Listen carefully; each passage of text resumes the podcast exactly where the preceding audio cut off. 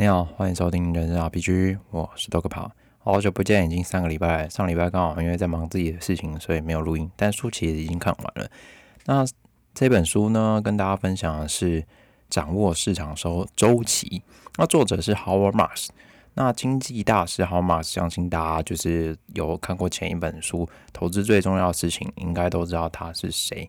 那这一次，他再一次迎来这本书，主要是想要从周期的面向去探讨关于经济的循环。那经济有时候其实就跟浪潮一样，周而复始的去拍打岸边。那可能频率不像我们就是敲击海浪一样，就是这么的频繁，或是我们大概能知道潮起潮落的状况。但你把时间拉长，我们仍然可以看到，就是周期对于经济市场运作的影响。那这本书呢，我会透过就是作者豪马斯逐步的章节来分享他的一些新啊，他写的一些事情，然后还有一些个人的简短看法。那第一个章节呢，是为什么要研究周期？开宗明义，那。投资是为了未来金融做准备，是这本书这个章节里面所提到的一句话。那这样的论论述，相信大家都能理解嘛？在经济市场内进行投资，是对于未来的一个期待以及预测，我们才会去执行现在就是所谓投资的行动。那如果能掌握别人所不知道的事情，就显得相对比较重要。作者举例，如果是我们要从一个箱子里面去取得黑球或白球其中一个。在我们不知道的情况下，我们可能会去预判说，好五十五十，有可能就是一半一半，这样这样的概念大家可以理解。但如果我们能够知道说，就是黑球白球彼此的数量，那我们从中获得就是我们猜中的几率就会变得比较高嘛。那我们也会相对比别人更加握有这个掌握黑球跟白球的胜算。那掌握周期的本质其实就跟取得这黑白球的概念是一致的。虽然我们无法真的去得知，就是我们抽中黑白球的最终结果，可是假设如果我们已经知道说，哎，黑球今天就是只有二十颗，白球有八十颗，那我们就知道说，哦，抽中白球几率有高达百分之八十。虽然很有机，很有很大几率我们会去抽到二十二十趴那一边，但这样来看的话，我们还是有很大的就是胜率可以去抽中说，哎，我们就是白球八十趴那边，我们抽看看。就是很高的几率可以中。那如果我们能够预判的话，这样子我们就能在投资里面获得比较高的成功几率。第一个章节是关于投资的本质。作者在这个章节说明，那每一个周期都会引导到下一个周期的事件发生。纵观历史，我们会看到就是 A 引导 B，在引导 C 的发生。周期并非单独存在，那他们是互相依存的。历史的结果，我们可能会看到不尽相同，但总有一些相似的地方。那从这样的角度，我们来看待周期，就可以知道说，周期是会一再出现，只是内容不跟过往的内容完全一样。那周期又像就是刚刚说的浪浪潮一样，一直在这反反复复。那来表现的越加极端，那带来的影响也会更加庞大。回顾我们二零零七年金融海啸的时候，我们就能够得到严重。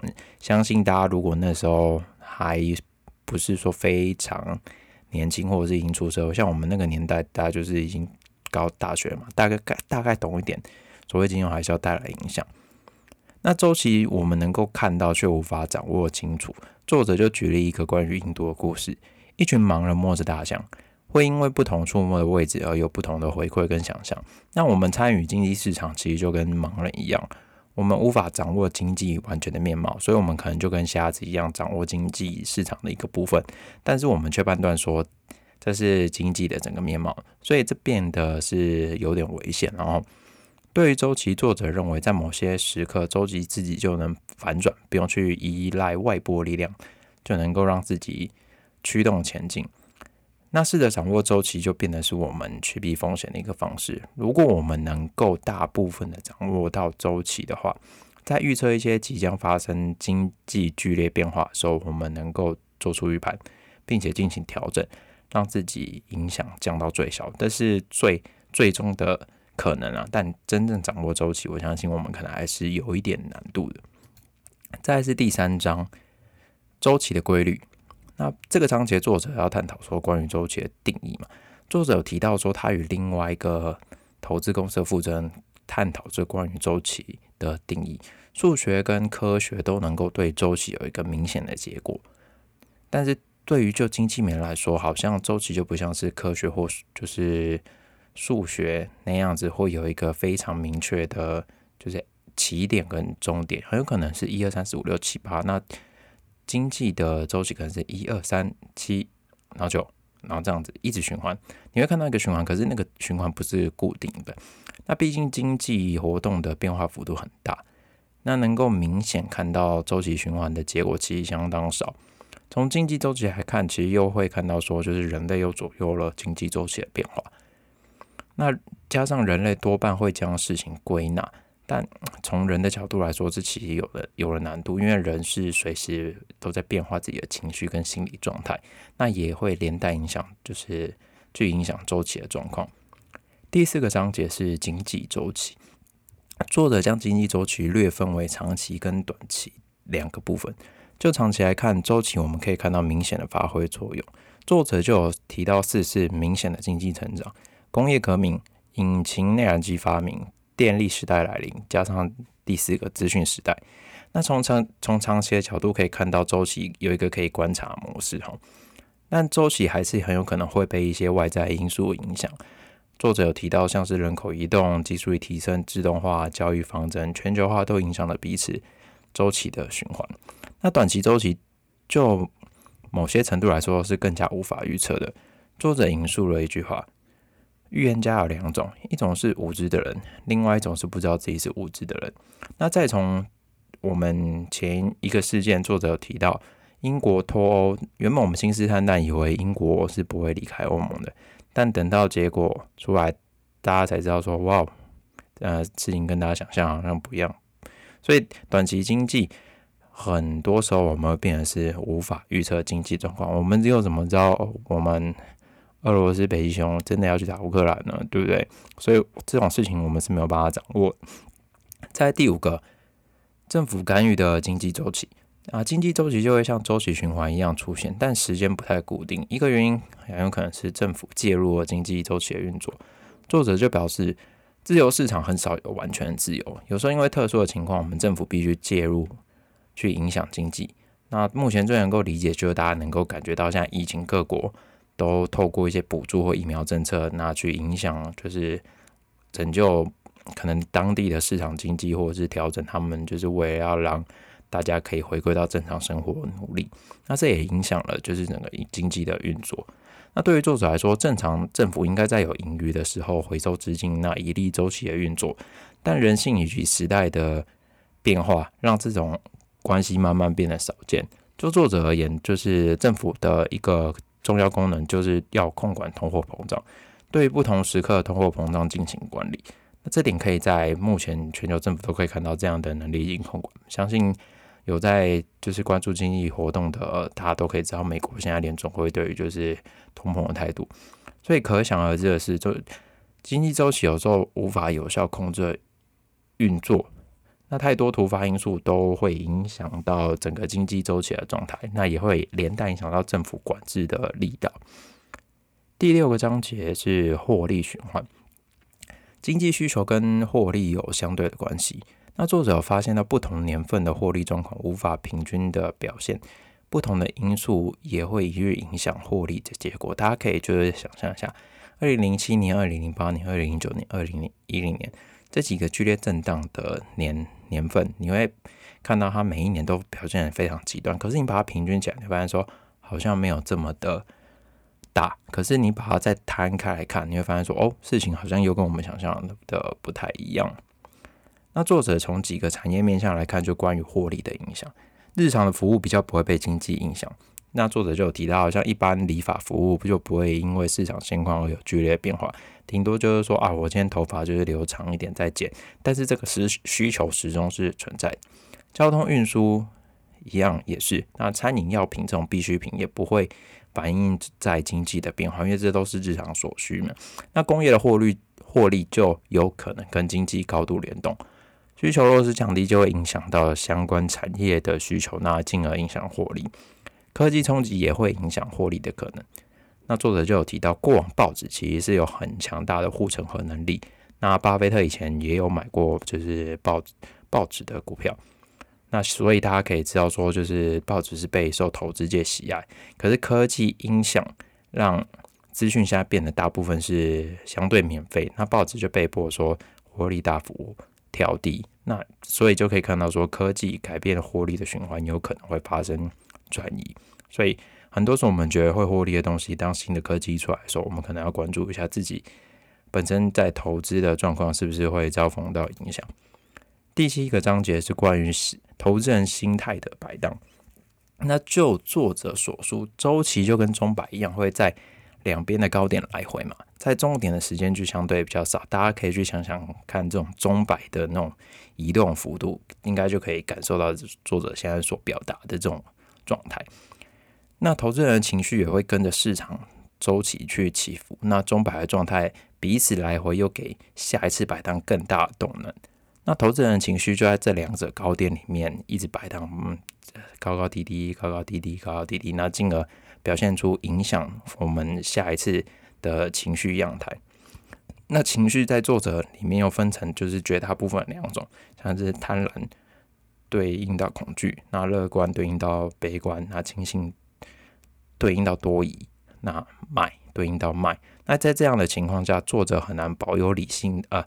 对不起，投资人很难保有理性的思维去面对投资的环境。不同的投资情况，我们可能会保持乐观或是悲观的情绪。所以作者建议我们应该当个客观的投资人。而在这，作者更认为，如果你缺乏情绪的话，你在投资市场中反而是一种礼物。所以，如果有些人没有什么情绪，那如果他去投资，或许他或许会有一个不错的表现。那么第八章就是应对风险态度的周期。那作者从金融风暴的前后来看待，就是对于周期的影响。那风险是作者上一章啊，对不起，上一本书所提到一个核心的概念。那情绪也跟风险有着依存的关系。市场乐观的时候，多半都愿意加大风险投资；而在市场下跌之际，我们又人类又会选择保守作为，去降低投资的。或啊，投资的幅度，那我们能做的基本上就是保持乐观或者悲观，好像没有第三种或者那种比较偏向中立的选择哈。那作者认为，投资最大的风险就是相信没有风险，所以意识到风险存在是变得是一件相当重要的事情。有时候，因为我们就是在市场环境过度乐观的时候，我们反而会去忽略风险的存在，所以钟摆开始摆向了另外一边。金融风暴的前夕，我们可以看到投资市场是相当乐观，而且普遍就是愿意加大投资的幅度。那谁都能去贷款获得一个房子，然后使得整体环境在乐观中成长，那进而去酝酝酿风险，然后去引发危机。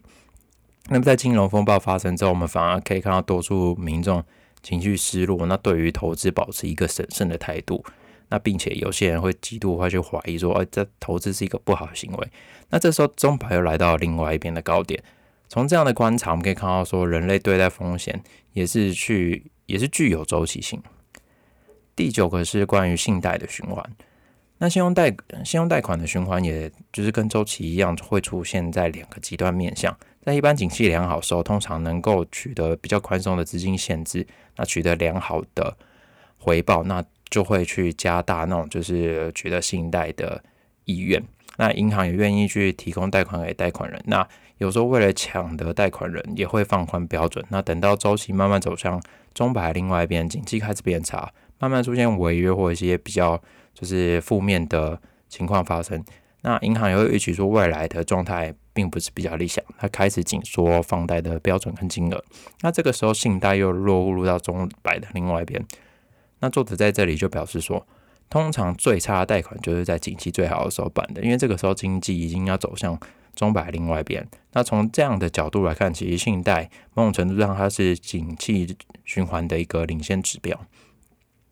第十个是所谓的不良债周期。那作者的专业领域就是在这个不良债周期的事件。那不良债周期在景气最差的时候去收购，能够达到最好的获利水准。所以从这里可以。来当做重整的时间去捡便宜的话，会得到一个不错的获利。那过往又加上不良债比较少人知道，所以让作者变得说他有一个获利的空间。所以在周期循环的过程中，如果你可以提早一些别人不知道的事情，或方向的话，那你越有机会去提早获利。那观察周期的每一个事件，我们又可以知道说，因为每一个事件又引导到下一个事件的发生，所以我们可以去看到说，现在眼前正在发生的状况会不会去造成说我们预想的一些情况发生。第十一个是房地产周期。关于房地产周期，作者表示跟其他的周期其实也有大幅的联动，因为毕竟你购买房屋就需要贷款嘛，贷款刚刚就有提到，所以这样的关联性，作者就是有提到说它是一个相当就是有连接性的一个循环。那建商就是房地产的建商，也会依照景气去评估说是否要去建造房屋出售。那作者在这就表示说，如果是在景气最好的时候盖房子，有一定的几率会在完工后看到这些景气衰退，导致出售低迷。那金融海啸就是由这些所谓的刺激房贷所引起的。所以作者就表示说，他的担忧某种程度上是有根据的。不过近期我相信台湾人很难去体会房价将会有下修的状态了。我相信亚洲文化对于房子好像又有另外一种思考模式。就华人，华人，所以短期内我觉得要看到这个房价能够在我们这座岛上看到修正的话，我觉得是相当有难度的。那作者另外也有表达，就是从数据来看的话，只有近年来我们才会看到说房价会有大涨的一个预期心理。从过往历史数据来看，其实房价没有多大的成长。那第十二个章节是总结所有的周期，就是所谓的市场周期。那综合前面所说的一些周期的一些互动及联动，那作者就归纳说，这个章节呢，其实应该要聚焦在人的身上。市场是具有周期性的，主要某种程度上是因为在于人。那人是不理性的动物，会有自己的判断或者思考，情绪跟心理反复不断的变化。纵观历史，我们看到说，历史的事件会不断的重演，给了我们一些相似的参考可能。但相似的事件产生的因果，其某种程度上并非完全的相同。人的情绪影响自身，那又连带影响了经济活动。